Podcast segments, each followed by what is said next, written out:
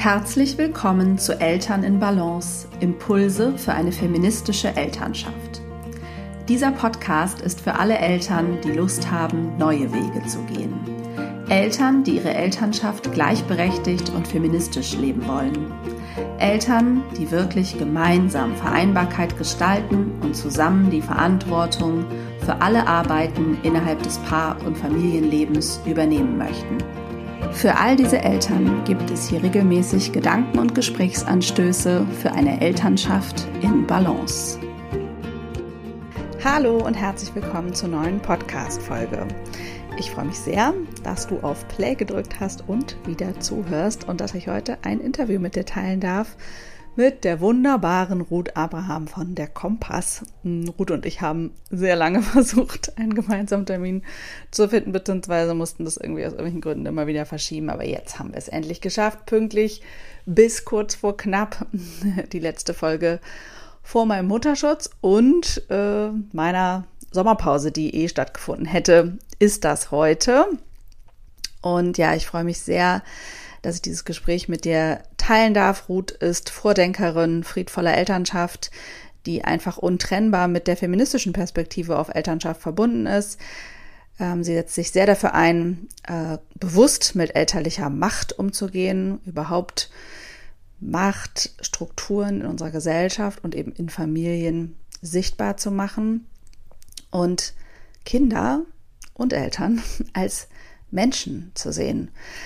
Und das klingt banal, aber das ist ähm, ein Riesenunterschied, ne? wenn wir uns aus diesen Rollen sozusagen lösen dürfen, wenn Kinder gleich viel wert sind, gleichwertige Menschen sind wie Erwachsene und vor allen Dingen wir eben nicht aus unseren Rollen als Mütter oder Väter handeln müssen, sondern ja, wenn wir uns unser Menschsein sozusagen gegenseitig erlauben und zumuten. Dazu gleich mehr. Es ist wie gesagt die letzte Podcast-Folge vor meinem Mutterschutz und eben der Sommerpause. Im August gibt es also keine neuen Folgen. Da darfst du dann die Stille genießen. ähm, vielleicht bist du auch verreist im Urlaub. Es gibt ja auch reichlich alte Folgen und bestimmt viele andere spannende Podcasts. Und im September und Oktober äh, gibt es dann teilweise womöglich neue Folgen, vor allen Dingen ähm, zum Teil Re-Release-Folgen. Ähm, alte Folgen die ich einfach nochmal veröffentliche. Ähm, ja, weil die sicher so oder so hörenswert sind. Und äh, es sind jetzt aber auch doch so ein paar Gespräche geplant. Deswegen werde ich mal gucken, je nachdem, ähm, wie lange ich noch schwanger bin und wie es mir geht, ähm, genau, wann diese Folgen dann erscheinen werden. Ich möchte dich unbedingt noch darauf hinweisen, dass die Warteliste für den Feminist Motherhood Circle, der Ende Oktober beginnt, offen ist und dass du noch diese Woche bis Freitag um Mitternacht, ähm, also bis zum 28. Juli, über die Warteliste das Super Early Bird Ticket buchen kannst. Wenn du also schon weißt, dass du dabei sein willst, dann macht das total Sinn, weil günstiger wird's nicht mehr. Die nächste Verkaufsphase ähm, gibt's dann Ende August nochmal zwölf Tage lang und dann nochmal kurz vor Start des Circle Ende Oktober dann zu der Normalpreis. Hm, oder das ist dann äh, ja, Mitte Oktober wahrscheinlich diese Verkaufsphase. Und es lohnt sich also so oder so auf die Warteliste zu kommen, weil du dann einfach noch mehr Infos dazu bekommst, was da überhaupt passiert in diesem Feminist Motherhood Circle und du eben keine, keine dieser Phasen irgendwie verpassen kannst. Ja, und jetzt wünsche ich dir viel Freude und Inspiration äh, bei meinem Gespräch mit Ruth. So, hallo und herzlich willkommen, liebe Ruth. Ich freue mich total, dass ich es endlich gegen ein paar Widerstände und verschiedenste Anläufe geschafft haben, heute zusammenzukommen, um ja miteinander zu quatschen über friedvolle, über feministische Elternschaft. Mhm. Ähm, hast du Lust, dich einmal selbst vorzustellen? Ich vermute, dass viele dich kennen werden und trotzdem ist es vielleicht nochmal spannend. Was machst du? Ja, hi. Also ja, genau. Schön, dass wir es mal geschafft haben. Hat ja nur ein paar Monate gedauert, aber hier sind wir. Ähm, hi, ich bin die Ruth. Ich bin die Gründerin von der Kompass, Mama von drei Kindern, ähm, Kulturwissenschaftlerin, Soziologin und beschäftige mich mit friedvoller Elternschaft und begleite Eltern auf ihrem Weg, ihre friedvolle Elternschaft zu finden, wie sie zu ihnen passt. Mhm. Ja, und das tust du ja ähm, auch mit sehr systemischem Blick. Und ähm, ich merke, dass das immer wieder, also das ist vielleicht heute spannend ist, mal zu gucken, warum ist das eigentlich so von Bedeutung, dass wir das System, in dem wir leben, mit im Blick haben oder wie es uns prägt ähm, und was es eben für einen Einfluss hat auf die Art und Weise, wie wir versuchen, Eltern zu sein. Ähm, ich fange mal mit der großen philosophischen Frage an. Okay. Was du sagen würdest, weil das ist eine, die ich gerne stelle natürlich, was du sagen würdest, ähm, was eine feministische Elternschaft bedeutet. Und wenn es ein ne, Aspekt davon einfach ist, weil es ist ja ein Riesenthema, wir philosophieren ja, ja. auch darüber, was das überhaupt bedeuten könnte, wie wir über die friedvolle Elternschaft philosophieren. Aber ja, es würde mich deine Perspektive sehr interessieren. Ich sag's dir gleich voraus, ich, ich weiß es nicht. Ich kann die Frage nur annähernd beantworten. Ähm, ich glaube, dass wir bisher in den, in den Anfängen des Feminismus, in den ersten Wellen des Feminismus, Elternschaft und feministische Emanzipation nicht zusammendenken konnten. Also da war mal die Idee, dass ähm, quasi Kinder haben das Ende von der feministischen Emanzipation ist. Und ich glaube, dass das jetzt anders wird, vor allem, weil wir aufhören, ähm, feministische oder Feminismus als weißes westliches ähm, Konstrukt anzusehen und anfangen mhm. zu schauen, okay, es gibt ja noch viel, viel mehr feministische Bewegungen, viel, viel mehr Menschen, die sich als Frauen identifizieren, überall auf der Welt, ähm, die ganz, ganz unterschiedliche Vorstellungen davon haben, wie Feminismus aussehen kann. Und ich bin sehr, sehr froh, dass wir mittlerweile anfangen, uns zu fragen, ähm, was kann denn, wie können wir Feminismus und Mutterschaft nicht mehr als Widerspruch denken? Und ich mhm. glaube, ein Ansatz daran ist, dass wir in unserem Feminismus mitdenken, dass, ähm, dass Kinder auch Leute sind. Also dass Kinder ebenfalls Rechte haben, dass wir einen adultistischen Blick, also das ist Wort dafür, wenn wir Kinder entrechten, ist Adultismus, dass wir einen Blick darauf werfen, dass unser Muttersein und das Kindsein von Kindern systemisch zusammenhängt. Und dass wir sozusagen, wir hatten bisher, glaube ich, sehr viel diesen Ansatz von, ja, okay, die Kinder, die müssen dann halt, und das muss dann halt funktionieren, damit Mütter sich emanzipieren können. Und ich glaube, dass das auch nicht ganz falsch ist. Ich glaube, dass in ganz vielen Stellen tatsächlich ähm, diese beiden Gruppen gegeneinander ausgespielt werden. Also einfach real die Frage ist, ne, wie kann ich als Mutter irgendwie halbwegs noch für mich da sein? Ähm, und äh, das dann eben oft an, bei den Kindern abgeknapst werden muss. Aber ich glaube, der Blick, den wir haben müssen, ist, dass das systemisch zusammenhängt und dass wir mhm. nicht gegeneinander arbeiten. Ähm, die Bevölkerungsgruppe Mütter und Kinder nicht gegeneinander arbeiten, sondern dass wir allesamt in patriarchalen Strukturen stecken, die dazu führen, dass wir diese Hierarchien aufmachen. Ist das eine hilfreiche mhm. Antwort? Ich weiß es nicht. Es ja. ist ein Annäherungsversuch, muss ich dazu sagen. Ich finde es total äh, spannend, dass genau dieses ähm, die nochmal der Hinweis, da, dass das so getrennt gedacht wurde. Ähm, oder dass es auf so ein Gegeneinander sowieso ja auch, also zwischen den verschiedensten Teilhabern am System Familie, das ist ja auch sozusagen ja. so wie Väter und Mütter. Ne? Also als also da, da fehlt finde ich oft die Perspektive des Gewinns für alle Beteiligten, wenn wir Elternschaft feministisch denken, was jetzt erstmal ja eine Worthülse irgendwie vielleicht auch ist. Also was bedeutet das dann genau? Ne? Auf ja. Bedürfnisse dieser einzelnen Mitglieder des Familiensystems zu schauen. Deswegen, du hast es, finde ich, auch gerade schon so ein bisschen mitgesagt, ist ja logischerweise der, hm, also der Frieden, diese friedvolle Perspektive auf, auf das System irgendwie auch für mich auch wirklich untrennbar mit der feministischen Perspektive. Ich meine, das ist ja, greift ja irgendwie total ineinander. Also ja. die Idee, wir, oder die Grundannahme, wir wir arbeiten an einer Utopie erstmal oder an einer, an, oder wir gehen davon aus, dass es möglich ist, dass, all, dass es allen in diesem System gut geht ähm, und dass das nicht bedeutet, also dass wir, weil du hast ja Ausspielen genannt, ne? dass es nicht immer einer gewinnt oder einer verliert und immer mehr oder weniger, sondern irgendwie, dass es, ja, dass die Bedürfnisse aller sozusagen ähm, äh, Raum finden, dass wir erstmal davon ausgehen müssen, dass es überhaupt möglich ist, weil das wurde ja noch gar nicht ähm, so richtig gelebt, sag ich mal. Ne? Das, das fehlt, dafür ja, uns ja sozusagen ja auch, die Schablone. Ja. Und es gibt in den Ansätzen der friedvollen Elternschaft, die sich im Attachment Parenting finden, sehr klar antifeministische Strömung. Mhm. Also mhm. es gibt ja auch ganz klar die berechtigte Kritik. Man sagt, mhm. die ganze bedürfnisorientierte, wer prägt das aus? Frauen. Mhm. Wer hat die doppelte ja. mentale Arbeit? Frauen. Wer darf sich ja. dann noch mit seinen Traumata auseinandersetzen und sich mehr Zeit lassen, bis das Kind sich irgendwie durchdiskutieren lässt, ob man jetzt vom Spielplatz nach Hause geht? Ja oder nein? Frauen. Mhm. Und ich glaube aber, die Antwort ist nicht, lass den Kindern weniger Rechte geben, damit es auf dem Rücken, nicht auf dem Rücken der Frauen landet. Das ist richtig, das ist korrekt und das ist ein mhm. Problem. Und ich finde, das müssen ja. wir hier ganz klar benennen. Ja.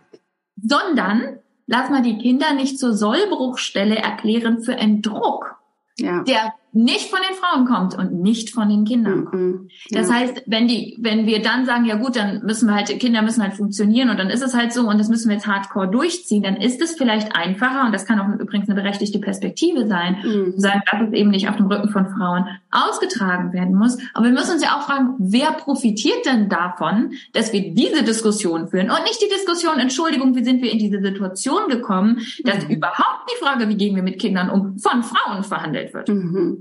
Ja. ja, die sind ja nicht die einzigen Leute, die Kinder haben. Ja, ja. Absolut, ja. Ich würde ja auch ganz klar sagen, das geht natürlich nicht ohne Elternschaft gleichberechtigt zu denken oder natürlich äh, Väter äh, zu beteiligen und so weiter. Also das ist nicht, ähm, genau, absolut. Es kann nicht die Verantwortung sein. Wobei natürlich die Leidtragenden des Systems, also die, die den ganzen Druck verspüren, die Mütter ja oft natürlich auch die ja. sind, die den Anstoß wiedergeben ja, ich glaube, das war auch dieser Druck, ne, den viele Mütter eben empfinden, dafür verantwortlich zu sein. Aber auch, da denke ich ja immer, ist sehr wichtig zu verstehen, genau, wo kommt denn dieser Druck her?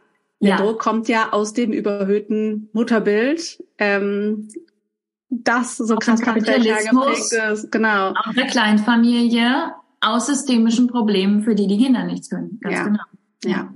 Was würdest du denn sagen, welches Wissen es eigentlich voraussetzt über diese Strukturen, in denen wir sozusagen leben, die wir versuchen, feministisch neu zu denken, um das System vielleicht neu zu betrachten oder damit umzugehen. Weil ich glaube, also du hast das Wort jetzt auch Macht, meine ich, gerade schon erwähnt, oder diese Macht, äh, den Druck weitergeben, Macht ausüben.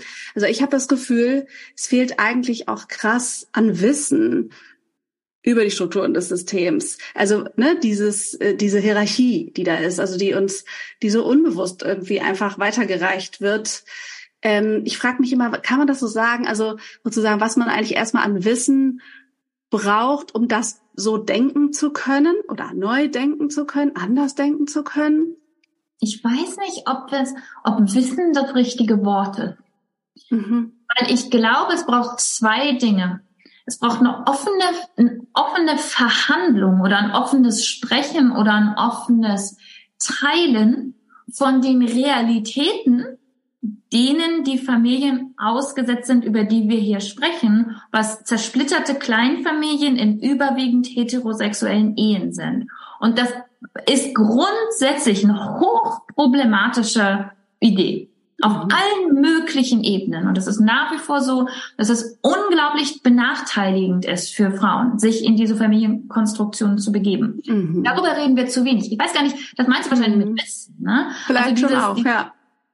Diese, dieses Informierte darüber, erstens, das muss so nicht sein. Ja. Mhm. Das ist, da geht's ja schon mal los. Das muss ja. so nicht sein. Zweitens, wir gehen selbstverständlich zum Beispiel von finanzieller Übermacht von Männern in heterosexuellen Ehen aus. Also dass, mhm. dass die finanzielle Macht gerade eine Wahnsinnsstatistik gelesen von der UN. Ich muss die unbedingt verifizieren. Ich dachte, ich spinne, dass, dass der Wiederinvest von Frauen in ihre Familien bei fast 90 Prozent liegt, wenn sie Einkommen haben, wenn durchschnittlich der mhm. von Männern ähm, bei unter 10 Prozent liegt. Also vollkommen irrsinnig.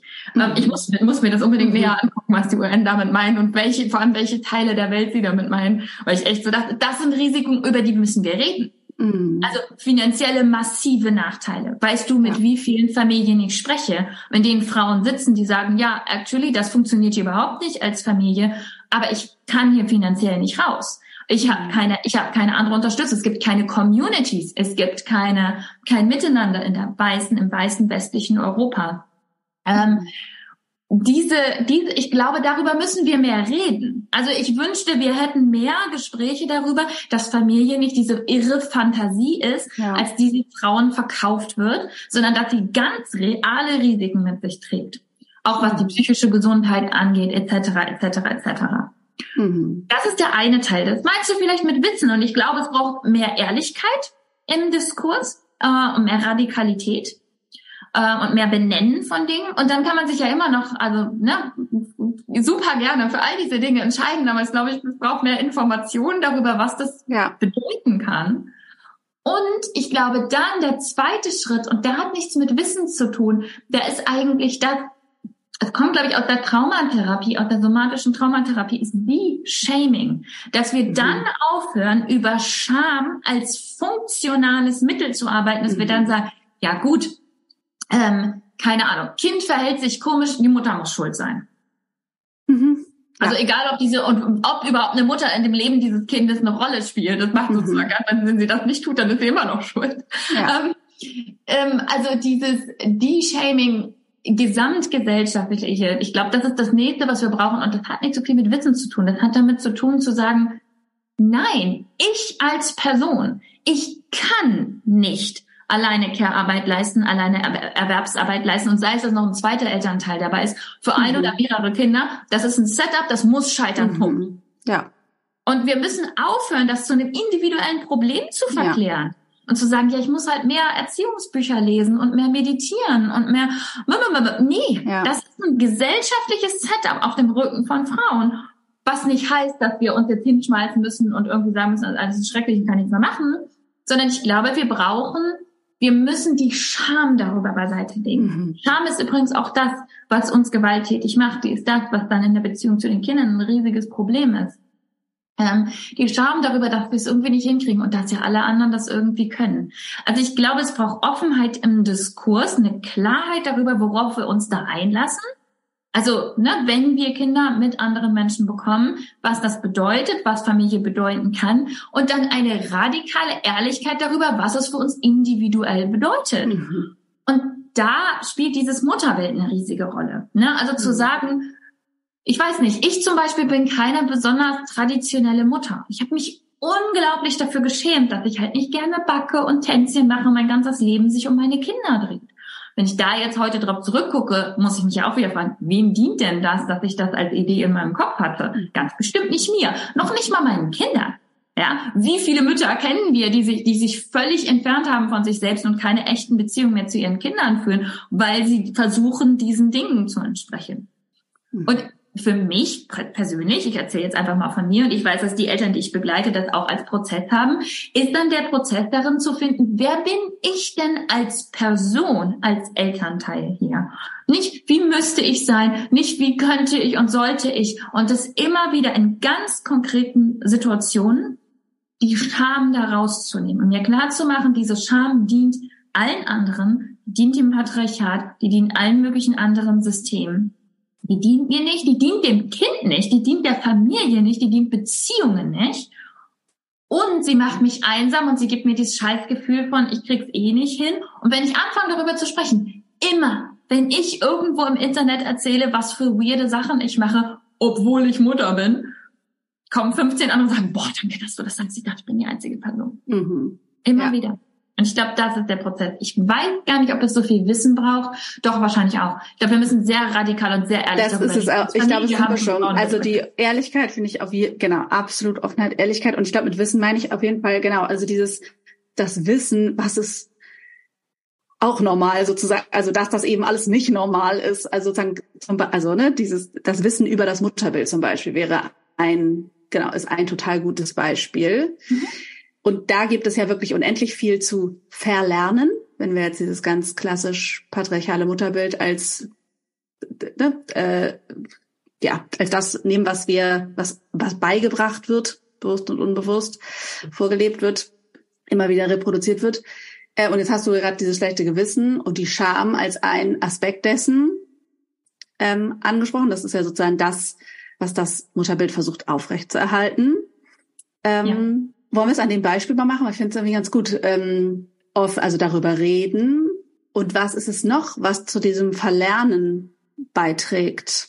Also wie verlernen wir denn, weißt du, diese mhm. blöden Strukturen sozusagen in uns, die ja, ja, die ja über uns sozusagen auf uns übergehen? Ich glaube, der erste Schritt ist, dass wir aufhören, den unangenehmen Gefühlen auszuweichen. Also, dass wenn wir dann merken, so, oh, weiß nicht, das ist jetzt irgendwie doof, ich krieg jetzt Besuch und fange an, irgendwie verzweifelt aufzuräumen.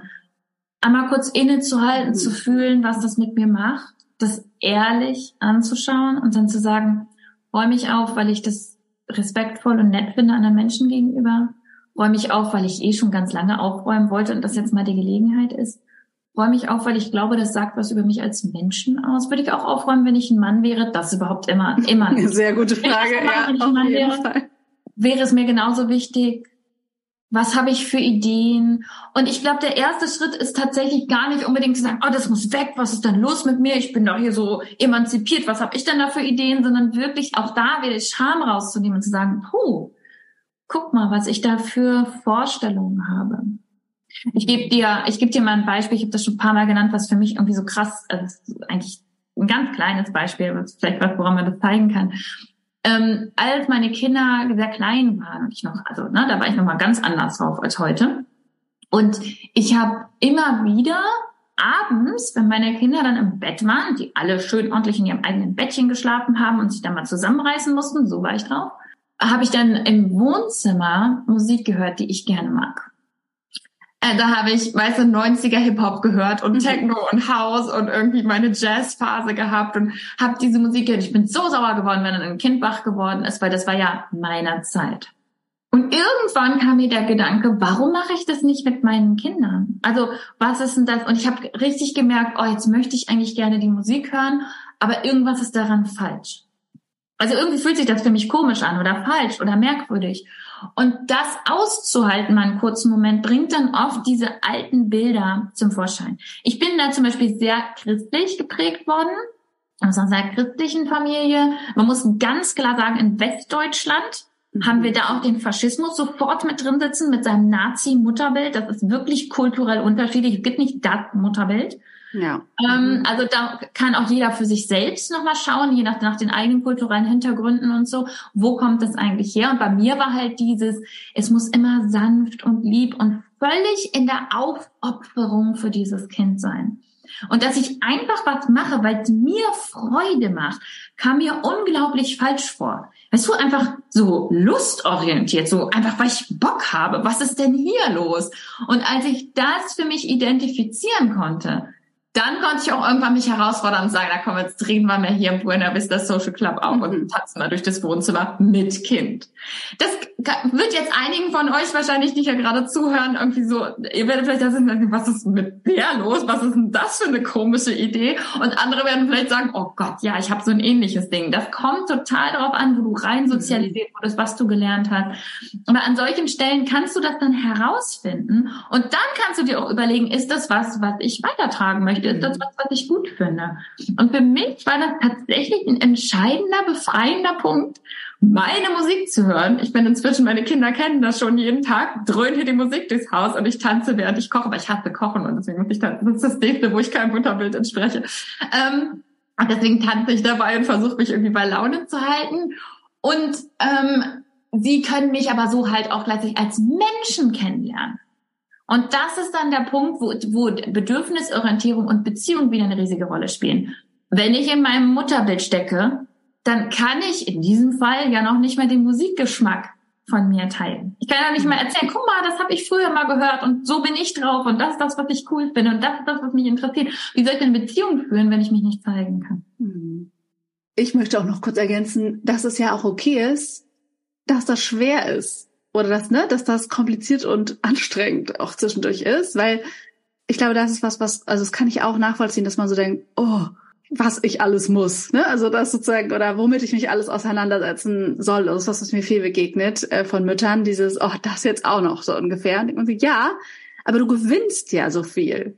Also ne, ich glaube, eine wichtige Frage finde ich auch, was motiviert mich eigentlich? Nämlich zum Beispiel das Menschsein, neben dem auch noch Mutter sein. Zum Beispiel würde ich es für mich so sagen, ne? Also wie identifiziere ich mich denn eigentlich? Ehrlicherweise auch mehr als Frau als nur als Mutter. So, also was ist sozusagen eigentlich mein Selbstbild? Irgendwie ist ja auch die Frage dahinter. Ne? Was erlaube ich mir überhaupt alles zu sein? was wünsche ich mir eigentlich für meine Kinder? Also ich finde das auch nochmal eine wichtige Frage, wenn man die, Veran die Verantwortung vielleicht ja auch kommen will. Ne? Also weil das, und da ja. sind wir vielleicht auch wieder bei Macht. Ähm, weil in diesem System fühlt es sich ja dann schnell so an für die Mütter, wie, also ja, sie haben auch auf jeden Fall strukturell betrachtet viel weniger Macht. Aber diese individuelle Macht in diesem Moment, wenn ich die Musik aufdrehe und, äh, ne, und anfange zu tanzen, bin ich ja voll in meiner Macht, also Gestaltungsmacht meine ich damit, ne? ja, ja. Ähm, und Verantwortung, also genau immer so von Moment zu Moment äh, so gut wie möglich sozusagen zu gestalten.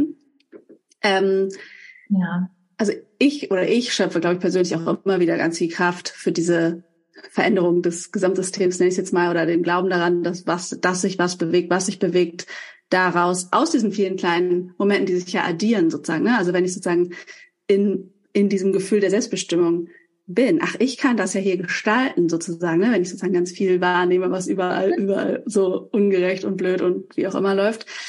Was würdest du sagen, entweder für dich persönlich oder mit den Frauen, Eltern, mit denen du arbeitest, was ist da die Motivation oder wie findet man eigentlich den Mut, sich all diesem Schissel, sag ich mal, ja auch immer wieder zu stellen? Ich glaube, das eine, was wir jetzt noch gar nicht angesprochen haben, was mir jetzt gerade auffällt, als du das gesagt hast, das ist ja, da geht's ja auch um unsere Gesundheit, um unsere psychische Gesundheit, weil wir uns kompartmentalisieren und sagen, ja, nach mhm. Feierabend, da kann ich meine Lieblingsschokolade essen und meine Lieblingsmusik mhm. hören. Und wenn ich dann mal ohne Kind bin, dann bin ich endlich ich selbst. Die typische Redewendung ist Zeit für mich, mhm. die ganz, ganz viele Eltern verwenden, mhm. wie man voll fasziniert von bin. Und man fragt, ist der Rest deiner Zeit nicht für dich? Also es gibt mhm. Zeit, das Konzept Zeit gibt's für dich und ohne dich? Das ist ja interessant. Also mhm. ich, ich dachte nur mal nebenbei. Mhm. Ähm, das heißt, das ist erstmal schlicht gesünder. Es ist schlicht gesünder zu dekonstruieren, wer ich sein sollte und mehr ich selbst zu sein. Der, der primäre Benefit ist psychische Gesundheit. Das zweite ist gegenüber unseren Kindern, ja. Also wir können viel friedfertiger sein. Wir können viel bessere Lösungen finden, viel besser miteinander im Kontakt sein, viel bessere Beziehungen führen, nicht nur mit Kindern, wenn wir mehr wir selbst sind. Mhm das ist, das würde ich schon argumentieren, dass das eine starke Argumente, also eine starke Motivation ist. Und das zweite ist, dass wir immer, immer, immer auch zur kollektiven Befreiung beitragen. Mhm. Ich bin vor Jahren mal mit einer Freundin auf dem Spielplatz gewesen. Sie hatte noch ein relativ kleines Kind und sie hatte ihren Mann mit. Und sie setzte sich, ähm, das relativ kleine Kind, das trug noch Windeln und das stiefelte dann so los. Und sie setzte sich hin, ihr Mann setzte sich neben sie, wir setzten uns alle auf diese Bank, die Kinder rannten los und sie sagt zu ihrem Mann, ach so, die Wickeltasche, das ist jetzt deine, ich werde heute nicht mehr wickeln. Und es war einfach eine Feststellung, der Mann sagte, alles klar, nahm die Wickeltasche, zehn Minuten später musste dann gewickelt werden und er war dann irgendwie unterwegs und hat das gemacht. Und ich habe einfach nur diese Szene, diesen Moment, diesen für meine Freundin wahrscheinlich Alltagsmoment mit ihrem Mann gesehen und gedacht, ha, das kann man machen? Kannst einfach sagen, heute nicht mehr. Übrigens, ich bin durch. Ich habe genug Windeln gewechselt. Das ist jetzt dein Kind, so ungefähr. Das kannst du einfach machen. Es geht nicht darum, dass ich das dann auch so mache. Es geht nicht darum, dass das, was sie mit ihrem Mann bespricht oder nicht bespricht, ich habe da gar nicht weiter mit ihr drüber diskutiert, ähm, oder was ihr Alltag mit ihrem Mann ist oder nicht, dass ich das nachmachen muss oder dass es dann richtig oder falsch gibt. Es geht darum, wenn ich demonstriere, wie Elternschaft aussehen kann, wer ich auch sein kann, dass ich immer dazu beitrage, dass andere Leute feststellen, warte mal, so geht das ja, ja auch. Weil was Absolut. ich weiß, kann ich nicht machen. Ja. Und das ist die zweite Motivation. Und ich möchte an der Stelle übrigens ein Kreuz brechen für Wut. Wut ist hier meines Erachtens unsere wichtigste Emotion. Ich habe das öfter mal, du kennst das vielleicht auch, wenn ich über systemische, strukturelle Probleme spreche, Leute sagen, ey, das macht mich nur sauer. Was soll ich denn damit? Ich werde mhm. einfach nur sauer und finde alles doof. Ähm, und das Ding ist, wir können diese Wut nutzen. Wir können die Wut dazu nutzen, die als Antrieb nutzen, zu sagen, nee, weißt du was, ich verhandle das nochmal mit meinem männlich sozialisierten Partner, wie wir das mit dem Wickeln machen. Oder weißt du was, ich setz mich nochmal hin und mache einen Finanzplan. Oder weißt du was, ich werde da nochmal drauf achten, dass ich da nicht ständig über meine Grenzen latsche, wenn es irgendwie um unser alltägliches Miteinander geht. Und die Wut muss sich nicht gegen individuelle Menschen richten. Die muss nicht, die muss nichts Destruktives sein. Aber die ist der Motor dafür und die ist wichtig zu haben. Wir sind halt aber klugerweise auch so sozialisiert, dass wir sie nicht haben sollen. Mhm. Und das ist was Schlimmes und was Schlechtes ist. Und ich glaube, dass das ein sehr wichtiger mhm. Punkt ist, dass diese Wut zur Motivation auch wirklich da sein zu lassen. Wirklich ja, zu sagen, das ist stimmt. scheiße, das ist nicht in Ordnung. Ja. Und ich will das nicht mehr. Und von da aus zu gucken, wie kann ich die nehmen und damit mhm. die als Antrieb nutzen. Ja, mega. Damit hast du eigentlich auch noch eine Frage beantwortet, die ich dir wahrscheinlich sonst auch gestellt hätte. Nämlich, das, das wird mir viel die Frage gestellt, ich gibt dann so meine Antwort, aber dieses, wie gehe ich mit der Wut auf das System sozusagen um? Weil ich genau auch immer wieder erlebe, dass es, dass es oder dass so empfunden wird, dass es eine Ohnmacht auslöst. Genau, das ist ja eine bestimmte Form, wie, hm, wie man gelernt hat, vermutlich mit Wut, also wie umzugehen, beziehungsweise wie sich Wut dann zeigt. Aber genau diese Kraft dahinter, diese Klarheit, die, der Drive sozusagen, der Energie, die zu nutzen, finde ich eine total wichtige Perspektive sagen, es muss nicht so bleiben und dann muss es auch nicht alles so anstrengend sein. Also das ist ja auch was, was irgendwie in dieser Ohnmacht drin steckt, ne? die Erschöpfung. Auch ja. schönes Unterdrückungsinstrument. Mhm. Ähm, ne? Zu sagen, oh, ich kann jetzt, ich, ne? wo fange ich an und ich will gar nicht mehr, genau, ich, ich ja. ergebe mich sozusagen. Ja. Und die andere Seite der Medaille, die du jetzt gerade erwähnt hast, ne, dieses, das bedeutet aber, da ist ganz viel Kraft und ähm, ganz viel Möglichkeit, also was zu gestalten. Und darin vielleicht auch nochmal, denke ich gerade dieses, da ist ja wieder ein Unterdrückungsinstrument drin, nämlich der Perfektionismus. Dass, ne, das alles irgendwie, oder? Das denke ich ganz oft. Dieser Anspruch, dass alles, dass das Leben irgendwie reibungslos ist, ist ja auch irgendwie interessant. Also wie kommt man denn eigentlich darauf, ne? Dass das sozusagen, das ist ja auch Teil des Mutterbildes, das ist alles so beige. Familie, und genau, Ort. ganz, ganz, also das ist ja auch eine absolute ein Missverständnis darüber, was ist denn jetzt überhaupt Harmonie oder Frieden oder also sozusagen, ne, als das ist also ein Dauerzustand, der kein, keine Reibung hat. Hä? Also ja, ne? Ja, da, und also auch die Idee, dass diese Dinge von außen sich nicht auf Familie auswirken. Also in mhm. unserer Familie Stimmt. ist das alles ganz anders. Also Stimmt. in unserer Familie, als wäre das sozusagen ein Problem da draußen. Mhm. Die Sehnsucht auch, dass Familie so ein heiliger Ort irgendwie ist, ja, genau, ne? Wie so geschützt. Ja, außerhalb stimmt. von der Gesellschaft. Stimmt. Nein. Nein.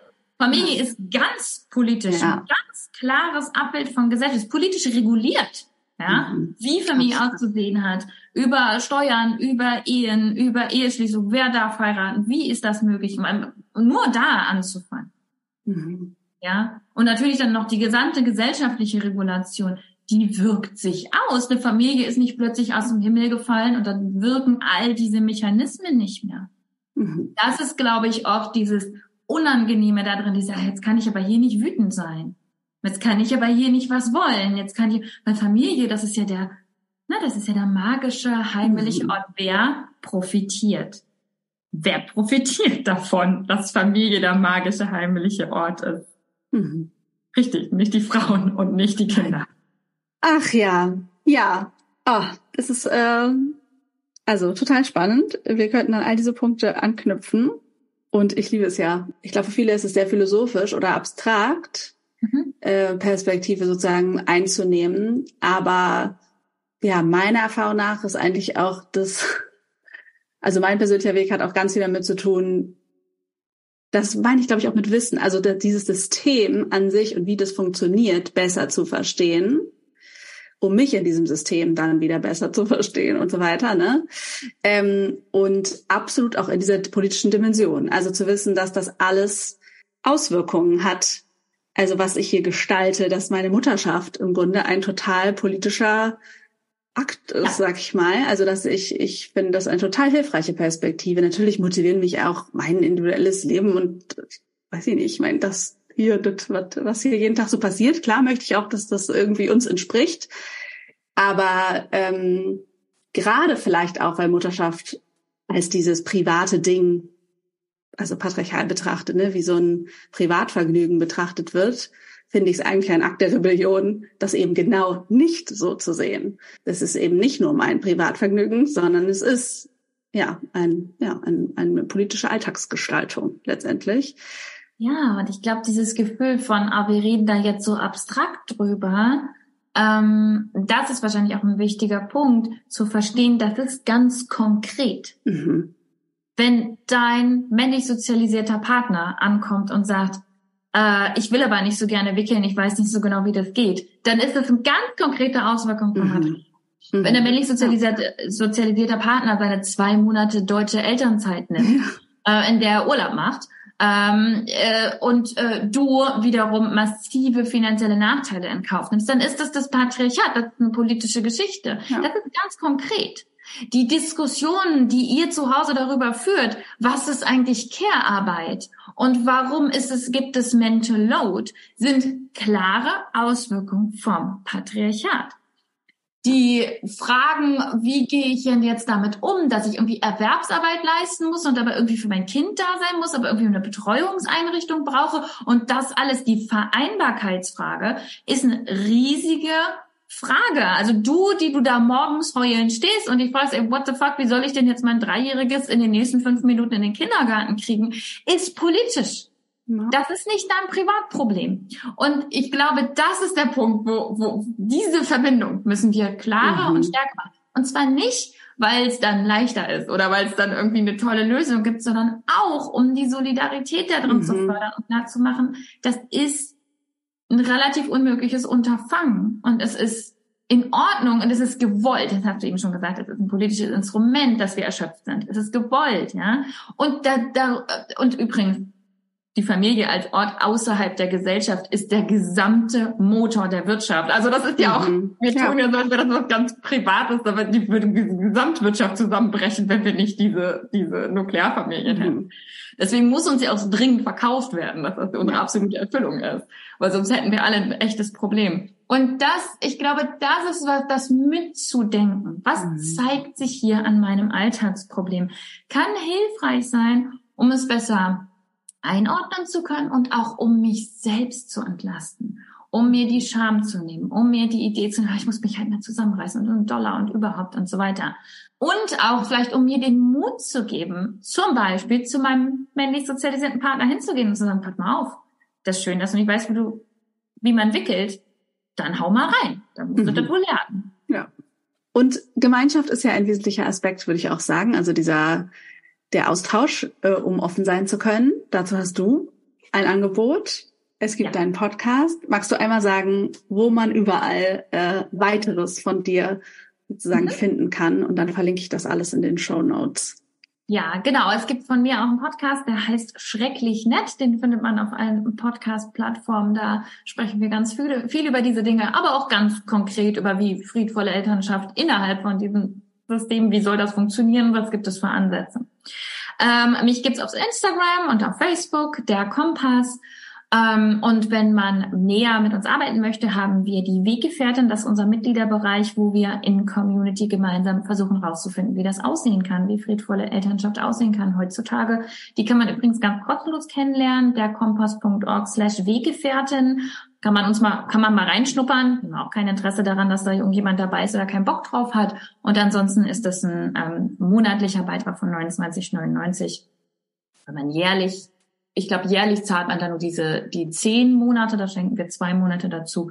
Also wer da Bock hat, mal reinzuschnuppern, mit dabei zu sein. Das ist unser Hauptangebot, weil ich eben auch nicht daran glaube, dass es hilft, wenn sich jetzt einer hinstellt und sagt, guck mal, so sieht das aus und so musst du das machen, sondern dass wir das als Community gemeinsam verhandeln müssen. Ja. Ja, vielen, vielen Dank für deine Zeit und deine Gedanken. Und ähm, ja, danke, dass du äh, dafür so losgehst und das immer wieder von den verschiedenen Perspektiven beleuchtest und, und eben diese systemische und die individuelle Ebene so zusammendenkst. Ich finde das immer wieder super inspirierend. Danke dir. Ich gerne. Danke fürs Einladen. Ja, ich hoffe, du nimmst ähm, viele oder nur einen hilfreichen Gedanken aus diesem Gespräch mit. Und ich danke dir von Herzen, dass du diesen Podcast hörst. Wir hören uns jetzt ja eine Weile vielleicht nicht. Und ähm, ja, ich freue mich darauf, wenn es dann wieder so weit ist und freue mich, wenn du auch bis dahin diesen Podcast unterstützt, anderen davon erzählst, ihn mit anderen Eltern teilst, ihn bewertest und das sehr gerne mit einer Referenz bei iTunes tust. Dafür nochmal der Hinweis, das kannst du nicht pro einzelne Folge tun, sondern nur für die ganze Sendung. Das heißt, du musst auf die Sendung gehen, also die Übersicht aller Folgen. Dann kann man so ein bisschen runterscrollen und dann kommt irgendwo dieser Abschnitt Bewertung, Rezension und dann kannst du auf alle Anzeigen klicken und äh, dann, glaube ich, auf Rezensieren und dann kannst du die Sterne vergeben und auch einen kurzen Text schreiben. Darüber freue ich mich immer sehr. Ich wünsche dir eine wunderbare Sommerzeit. Lass es dir richtig gut gehen, egal wo du bist. Und wie gesagt, ich freue mich, wenn wir uns dann im Spätsommer wieder hören. Äh, vielleicht sehen wir uns auch im Feminist Motherhood Circle, dann Ende Oktober.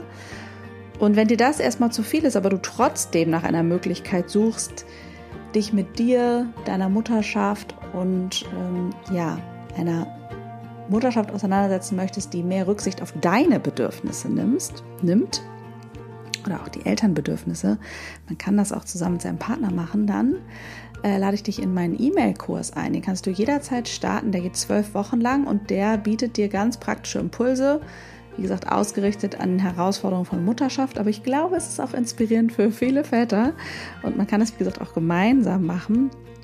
Ähm, ja, in die Selbstreflexion darüber zu kommen, ähm, wie es da im Alltag mehr Integration und Raum für deine Bedürfnisse gibt und damit eben mehr Balance. Alles Liebe zu dir und ja, auf bald.